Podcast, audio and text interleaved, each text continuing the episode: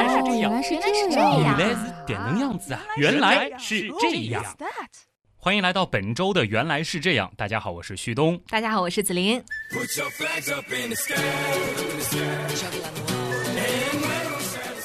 这里呢，要先跟大家交代一下我们今天节目录制的时间点啊。嗯在今天早上的时候呢，旭东在起床的时候看到了一个震惊的数字，那就是七比一比1对我是在七比零的时候醒过来的，嗯因为这个上早班的关系嘛，嗯起来比较早。但是今天不上班，还是在这个时候醒了。一看，哇塞，七比零，估计是巴西赢了吧？然后一看，但是这个比分真的是很恐怖哎。然后等到我最后再去看结果的时候，最后说7比还挽回了一个球。嗯，嗯，所以说我们两个是球迷吗？不是啊，一看我就是，你看起床了以后刷了一下微信，啊 然后发现了这个比分，我是在看别人朋友圈的时候 看到，哎，七比一，这个倒值得去看一下啊。是今天为什么用这样一个开场呢？我们当然不是一档足球节目，原来是这样呢。其实说白了，跟体育是没啥关系的。嗯但是体育当中呢，有很多的知识点可以去来叨一叨啊。，对，倒是可以，居然可以挖掘得出这样的知识点，嗯我也真的很佩服旭东。不得不说呢，这一周二零一四巴西足球世界杯是进入到了决赛周了啊。对，那我们录制的节目的这一天呢，是刚刚上演了一场半决赛。嗯，那么在这一周的结尾，那其实已经到下周一的早上将会真正的决出比赛。这一个月，其实无论是新媒体平台还是传统媒体平台，各种各样的节目都在唠叨跟世界杯有关的话题。嗯那如果我们的原来是这样，再不说一说，真的好像就 out 了啊。这样说吧，就是先得给大家声明一下啊，嗯旭东呢作为一个资深的伪伪伪球迷，要加四个伪，因为今年的世界杯我到现在保持着一个记录，那就是到现在为止一场比赛我都没有看过，哇，我和你一样哎。所以我们两个彻头彻尾的伪球迷要跟大家来聊足球。那好在咱们原来是这样，是聊科普、嗯聊历史知识、聊各种知识的串联的，我也。东拼西凑，真的整合出了大约篇幅会有二十分钟左右的跟足球相关的。那你别说，我敢在这里说一句，嗯很多人一场不落的，但是你今天说到的知识点，可能他们一个都不知道。哎，今天呢，我用了一个办法来破这个题啊。既然叫这个足球世界杯嘛，对吧？嗯那我就把它拆开来了。我们来聊足球，我们再来聊足球影响着世界的一些东西，然后呢，我们再聊聊杯这个问题。杯杯子吗？哎，为什么那么多比赛 它都要叫杯呢？什么什么杯？对，有人想过这个问题？奖杯的关系吧？哎，好，我们来聊足球世界杯。首先来聊足球，足球。首先，第一个问题，虽然说我们在世界杯上啊，这次看到的这个足球是彩色的，对吧？嗯但是平时我们最多看到的足球嗯都是黑白两色的，这是为什么呢？就你想问的这个问题，就是为什么足球的样子嗯一般来说都是黑和白相间的，对不对？那么我们所说的这个传统足球的模样，就是大家一提到足球，脑海当中映射出来的这个造型，对吧？嗯，这个外观呢，如果说给它一个定义的话，应该是由十二块黑色的正五边形和二十块正六边形，它们的边长是一样的，嗯，然后组合成的一个皮革制造的球体。黑白相间，五边形是黑的，六边形是白的。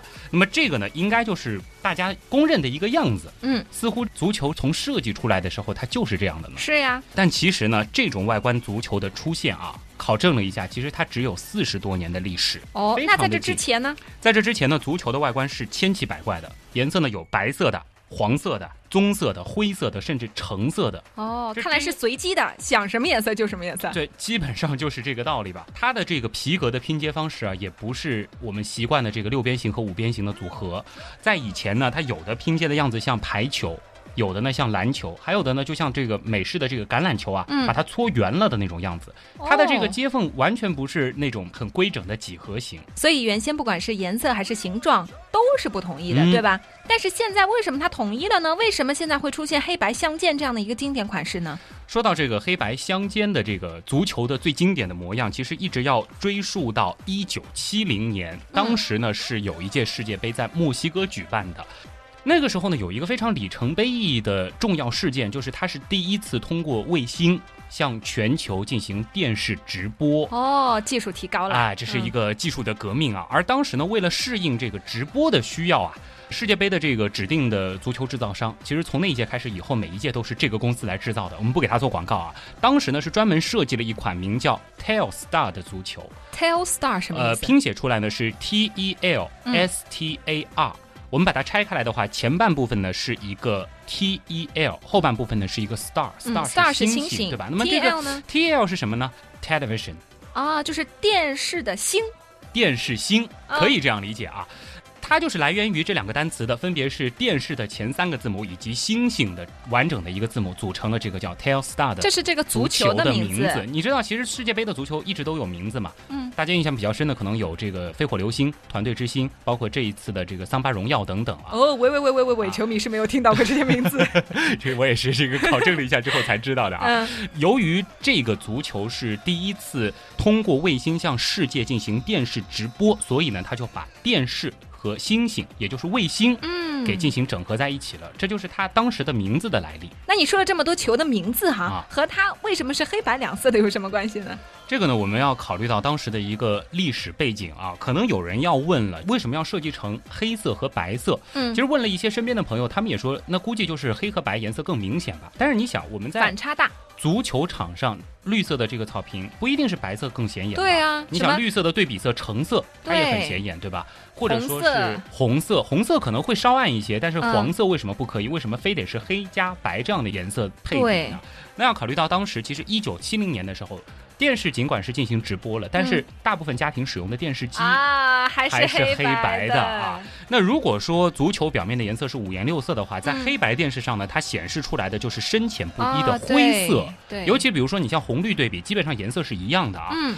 作为电视观众来说，他就没办法去区分足球的各个部分了。那为了在当时的条件下能够让球迷可以更加直观的去欣赏比赛，所以呢，设计者是特别在原来的单一色调的皮球上是镶嵌起了黑色的五角形，以白色作为基础，非常鲜明的一组对比。这样呢，可以让大家在看球的时候，这个皮球的运行轨迹更加的清晰。对，就是虽然说科技我不是很懂啊，但我能想象一下，因为如果说它是一个某种颜色的话，它在这个电视屏幕上就。会变成一种灰色，对吧？然后有可能会淹没在草皮里。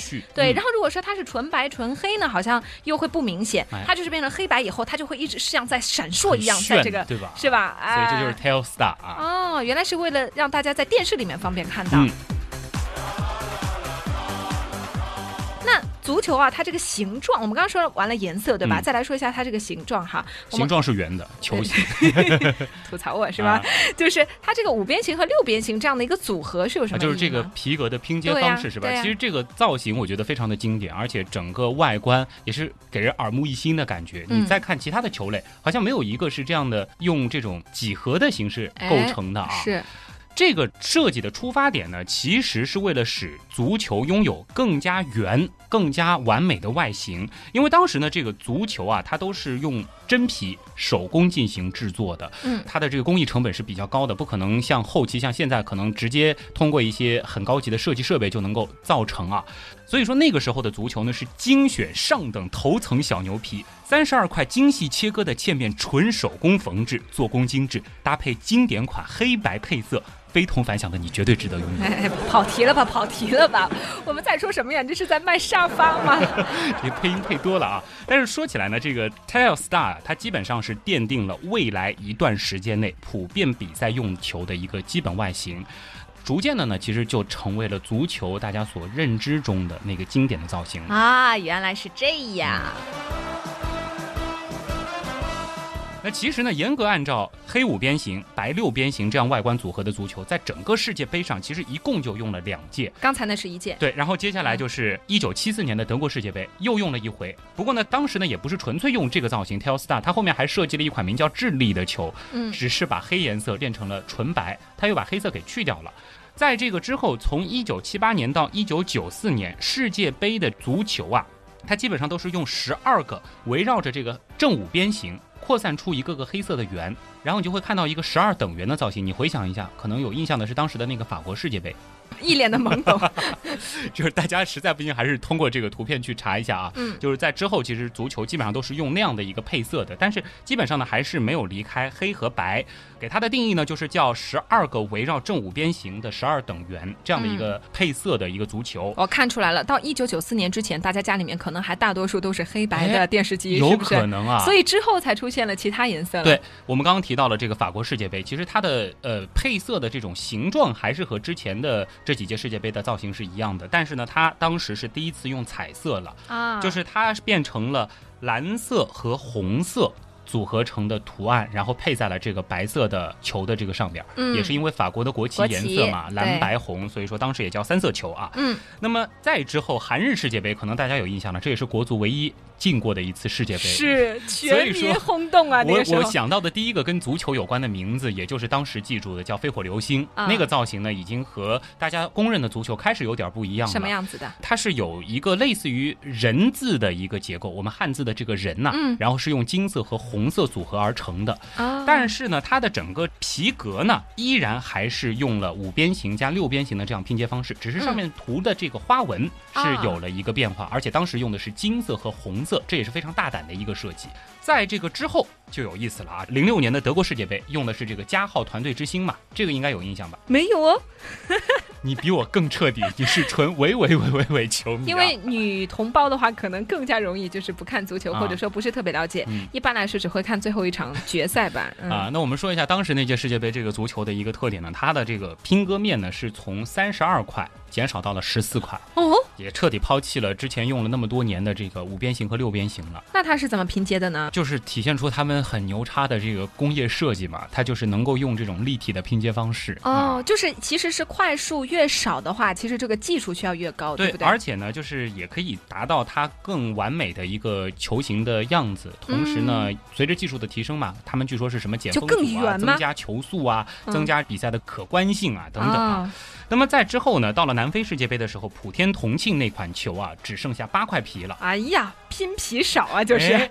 这届世界杯，我们用的这个叫桑巴荣耀的这款球啊，真的是只有几块，只有六块。采用十字形球面拼接的造型，而且据说是什么三 D 裁剪，反正很高深。总之，它变成了六块皮。哇塞！我觉得按这样推算的话，再过几届世界杯哈，足球的表面就是一块完整的皮革了。下一届是四块，再下一届两块，对吧？最后就是完整的一块了。对。哎，你别说，其实我觉得真的有可能啊！你想，现在这个三 D 打印技术嗯这么发达了，在以后你想如果是三 D 打一个球出来，它就不需要这个皮革的拼接了。嗯。但是我就不知道那个时候守门员会不会抗议了，因为他们好像始终在抱怨，就是现在的这个世界杯的球越来越诡异啊。对。那么，其实关于这个足球啊，说到这个经典的形状，我们说三十二块皮革由五边形和六边形组成的这个形状呢，我真的是很想跟大家来分享一个化学知识。好，这个也是原来是这样的一个知识串联的特色啊。我们要说到，其实，在化学世界里面呢，有一个分子的结构和足球是一模一样，非常好玩。大家可以去百度上搜啊，或者是叫 C 六十。或者叫碳六十，嗯，或者叫富勒烯。富呢就是富裕的富，勒呢就是希特勒的勒，烯呢就是火字旁一个希望的希。嗯，对，这个富勒烯啊，为什么我们要特别来说它呢？它是一种碳的同素异形体，它在很多领域都有应用啊。那么在化学上呢，我们叫它 C 六十或者是碳六十啊。这是一种由六十个碳原子构成的分子，在这个里边呢是有六十个顶点和三十二个面。我们说到前面，经典足球也是三十二个面，对，而且它刚好就是十二个正五边形和二十个正六边形组成的这样子的一个立体的形状，嗯，或者说是一个立体的模样。呃，发现了吧？就是它和足球的外观是完全一样的。对，所以在这个时候我就有点纳闷，是说我们是根据这个形状去设计的足球呢，还是现有足球我们才找到了？哎，跟它原来是有一个这个分子结构是一样的呢？好问题啊，这个非常好玩。就是这个足球我们提到了是在一九七零年的时候是已经开始被使用了，设计出来了。那么在这个之后呢，就是当时最早是有一个化学家，他在跟儿子踢足球的时候，通过这个形状来开始设想有没有这样的一种结构。嗯，在一九八零年代，最终这个富勒烯被发现的时候，大家是非常的震惊啊！就没想到在这个化学世界当中，竟然有如此精妙的一个结构，和足球完全一样啊！原来是后来再去找到了它。哎，这也是其实这个非常有意思的，就是他们是受到足球的启发去找。最后真的找到了自然界真的存在这样一种碳的同素异形，感觉到大自然的力量真的是非常的奇特啊，很有意思啊！足球膝这样的东西，那么它也是被誉为世界上最小的足球形状的东西，它的直径呢是只有零点七一纳米，这已经是非常小的一个数字了。反正大家就想象一下，它基本上就是单个分子，但是它却保持着足球的外观。原来是这样。